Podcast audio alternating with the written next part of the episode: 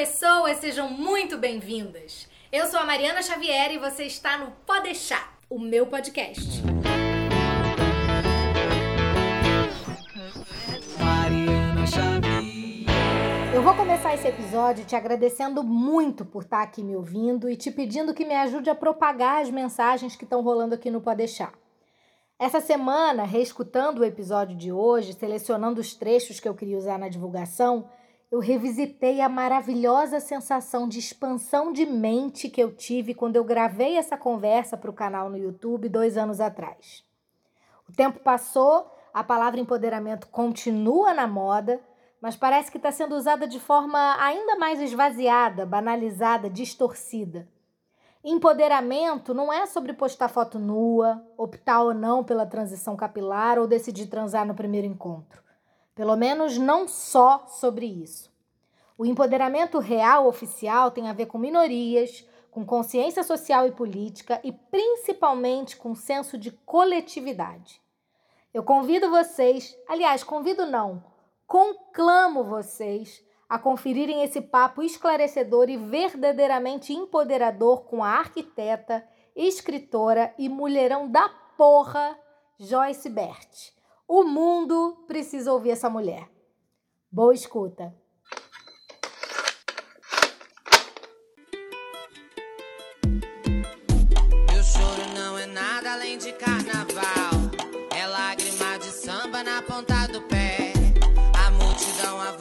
Como um vendaval. Me joga na avenida que eu não sei qual é.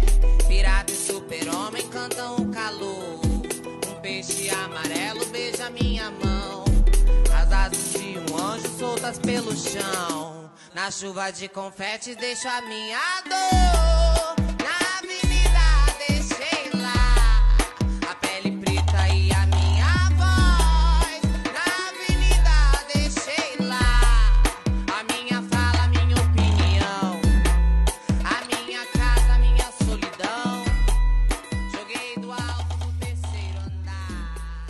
Joyce Bert, seja muito bem-vinda, muito, muito, muito obrigada. Prazer estar aqui com você. Bom, gente, é, falaremos hoje de uma palavra muito usada ultimamente, muito importante, mas usada de forma bastante equivocada, muitas vezes, inclusive por mim, assumo.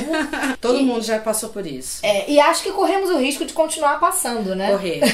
Joyce é autora do livro O que é Empoderamento. E aí eu trouxe essa mulher aqui pra gente falar disso, gente, porque tem palavra que tá mais na moda do que empoderamento. Não tem. E aí. Inclusive, como- quando eu comecei minhas pesquisas, uma das autoras que eu trouxe como referência do livro abre justamente essa discussão, né? Que é uma das palavras mais. que estão mais na moda e que estão mais na moda de uma maneira é, desviada da sua função original. É, pois é, e é disso, é disso que a gente quer falar aqui. Joyce tem um trabalho muito consistente. Eu tive a honra de assistir a uma fala dela num evento Brasil-Noruega sobre equidade de gêneros e racial. E eu fiquei muito encantada com muita coisa que eu ouvi lá. Minha cabeça fez assim.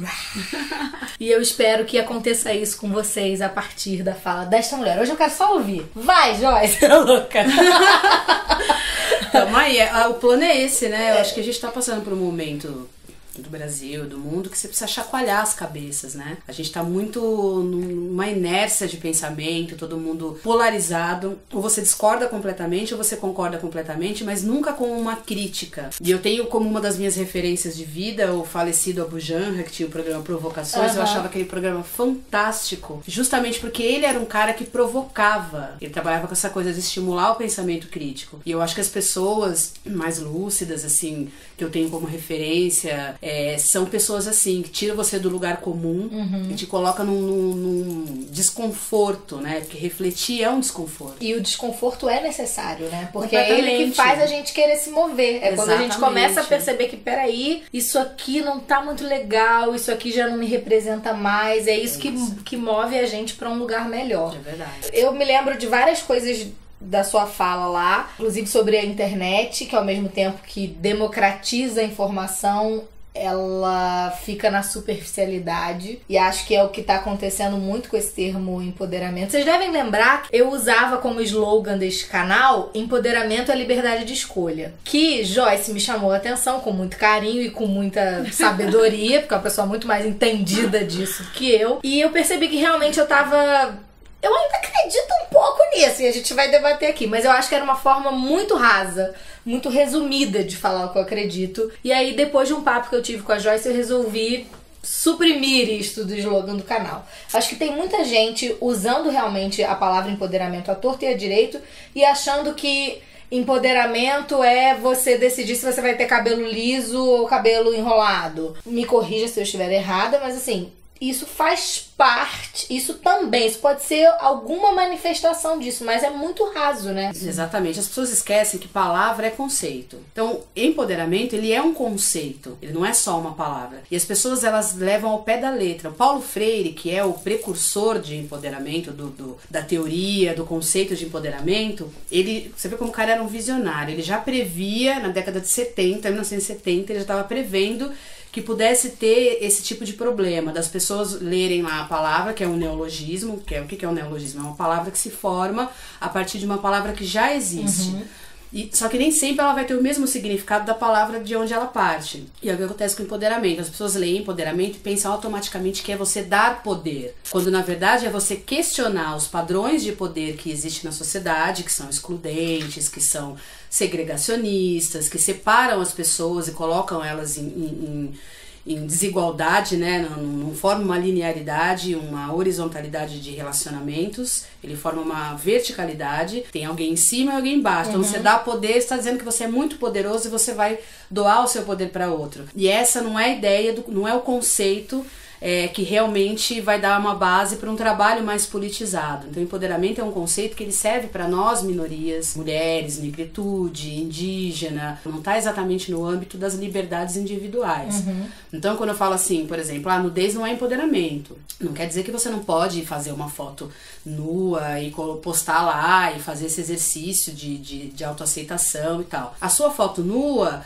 muito legal, bacana para você, no, no, dentro da sua vida, dentro daquilo que você acredita que seja importante. Do seu processo seu... de autoconhecimento. Exatamente. Agora, quando a gente fala de empoderamento, a gente não tá falando das liberdades individuais, a gente tá falando do coletivo sempre. O que, que significa participar, estar dentro do grupo minoritário das mulheres? Significa que ao longo da história, uma série de ações, práticas, estereótipos, crenças equivocadas foram fazendo com que a gente entrasse numa situação situação de extrema inferioridade, vulnerabilidade. Então a gente tem, por exemplo, feminização da, da pobreza, nós mulheres somos mais pobres. Então quando você fala empoderamento, você vai falar de um fortalecimento econômico. É, nós mulheres temos, temos problemas de autoestima por conta da nossa aparência estar tá sempre no foco dos julgamentos. Uhum. Ou você é uma mulher bonita ou feia, e isso vai determinar os lugares que você vai ocupar ou não, e esses lugares também são questionáveis. por um homem ou não. Exato, você vai ser eleita, né, para casar é. ou não. Então tem toda essa série de questões que envolvem um processo de empoderamento vão ser trabalhados como uma articulação entre o conceito, teorias que vão surgindo e práticas para tirar a gente desse lugar de vulnerabilidade que faz com que a gente seja um dos grupos é, mais precarizados mundialmente falando. Né? O grupo de mulheres não é só brasileira. Uhum. Tem o mundo inteiro, você tem machismo, você tem racismos, LGBTfobia, atuando e colocando esses grupos numa situação de muita precariedade. Então é desse tipo de coisa que a gente está falando quando a gente fala em empoderamento, de algo social e muito mais aprofundado a ser trabalhado. Pirata e super-homem cantam o calor. Um peixe amarelo beija minha mão. As asas de um anjo soltas pelo chão. Na chuva de confete deixo a minha dor. Bom, e eu sei que é difícil porque né, você tem um livro sobre isso, então não dá para resumir isso num vídeo. Mas uma pergunta que me fazem recorrentemente é: "Ah, você se sente uma mulher empoderada ou sei lá o quê?". Com essa complexidade do conceito, Joyce consegue resumir o que é uma mulher, o que seria uma mulher empoderada ou uma pessoa empoderada? Porque eu acho que o empoderamento embora a gente fale muito de empoderamento feminino, ah, não é um termo que, que deva ficar restrito às mulheres. Né? Não, porque é um conceito que vai ser que pode ser trabalhado inclusive pode virar políticas públicas, eu acho que essa é a maior intenção. Tem lugares no mundo onde se fazem experiências de empoderamento enquanto política pública, enfim. Então eu acho que uma, uma mulher empoderada seria isso, seria aquela mulher que ela não tem nenhum problema ou que ela consegue pelo menos é, remediar e, e, enfim, transpor os problemas que uma estrutura social racista, machista, falocêntrica, patriarcal causam na vida dela. Quando eu, quando a gente teve esse papo sobre a, a minha forma super resumida de falar, ou do empoderamento à liberdade de escolha, é, eu quero agora poder te explicar qual era o resumo disso na minha cabeça, até para você me dizer o quanto isso está correto ou não. O que, que, o que, que eu, Mariana, entendo como empoderamento, como ser empoderada? Entender ter consciência, entender os processos sociopolíticos, culturais em que você está envolvido, para saber o que que você tem que confrontar e a partir daí conquistar o direito de fazer as suas escolhas. Tá muito errado isso? Não completamente. É, é uma maneira reducionista e que fica muito atrelado à pessoa, à individualidade. Tá. Eu acho que a, a coisa mais difícil de explicar empoderamento para as pessoas é justamente isso, que existe uma simbiose entre o processo individual e coletivo. Você não consegue estar empoderada se o seu grupo não está. Enquanto existe alguma mulher que está sendo subjugada, que está em algum lugar. A gente está conversando aqui agora, tem uma mulher no Capão Redondo sendo agredida, tem uma mulher no Jardim sendo agredida, tem uma mulher na, em São Paulo, outra no Rio de Janeiro, outra em Bangladesh. Então, enquanto o nosso grupo estiver comprometido, ainda que a gente consiga se livrar de muita coisa, a gente não está com o empoderamento estabelecido. Né? E aí quando a gente fala assim, ah, é a liberdade de escolha, é a mesma, é a mesma crítica que eu faço com as meninas do, é, mais jovens que entram pro feminismo e ah, meu corpo, minhas regras. Não é bem assim. Porque para uma moça que tem um, um motorista que vai levá-la ao colégio, por exemplo, para Rihanna, né? A Rihanna anda com 300 seguranças em volta dela, então ela pode dizer meu corpo, minhas regras. Agora, a gente tem que pensar que dentro desse grupo do qual nós fazemos parte, tem meninas lá no sertão da Bahia que vão ouvir isso e vão acreditar nisso e vão achar que de fato as regras são delas. Só que a gente está lutando para que seja, mas elas ainda não são. Tanto é que lá no Alabama, falando ainda da Rihanna, é, ela fez uma postagem, saiu no The Guardian na matéria, 25 homens decidindo banir a, a, a legalização do aborto inclusive em casos de estupro. Né? E aí, quando você vê uma coisa dessa, cadê o meu corpo e minhas regras? As nossas regras ainda são outras e a gente tem que trabalhar para quebrar essas regras. E é nesse sentido que o processo de empoderamento vai ajudar a gente a caminhar na, na, na rumo a essa, a essa conquista. Nós vamos trabalhar todas as, as fases, todas as possibilidades financeiras, o, o, empoderamento, de acordo com a, a professora Cecília Sardenberg, de acordo com Nelly Stonecrest, que foi uma das pesquisas das é, referências que eu usei no livro, elas falam nesses pilares né, do processo de empoderamento. Você precisa de um fortalecimento financeiro, você precisa de um fortalecimento cognitivo, você precisa fortalecer a sua autoestima, você precisa fortalecer a sua participação política, isso também é importante, porque é na política que se decide as coisas e tal. Você vai trabalhar tudo isso simultaneamente, individualmente e é, coletivamente, para que a gente um dia consiga respirar fundo e dizer, de fato, meu corpo e as regras são minhas e tá tudo certo. Fácil, né? Não é, né? não é. Eu sou, assim, eu, às vezes eu penso, eu não sou uma pessoa pessimista, mas eu sou muito realista. Eu acho que o feminismo teve grandes conquistas ao longo da sua história. A gente está podendo aqui hoje estar tá conversando sobre esses assuntos, é uma conquista das uhum. nossas anteriores. Mas, quando você olha para a estrutura, você percebe que elas ainda, infelizmente, são mínimas. E aí tem aquela coisa, né? O feminismo cresceu, tomou maiores proporções, angariou a, é, é, a atenção de, de mulheres de grande visibilidade, que eu chamo de feminismo mainstream, que eu não tenho absolutamente nada contra, mas que precisa seguir uma linha muito responsável. Quando a gente pensa na, na, na, estrutura, no quanto a gente ainda precisa mover, né? Você fala, poxa, foram alguns passos que nós demos, tem muita coisa ainda para ser confrontada. E por onde começar, além de ler seu livro? Boa essa.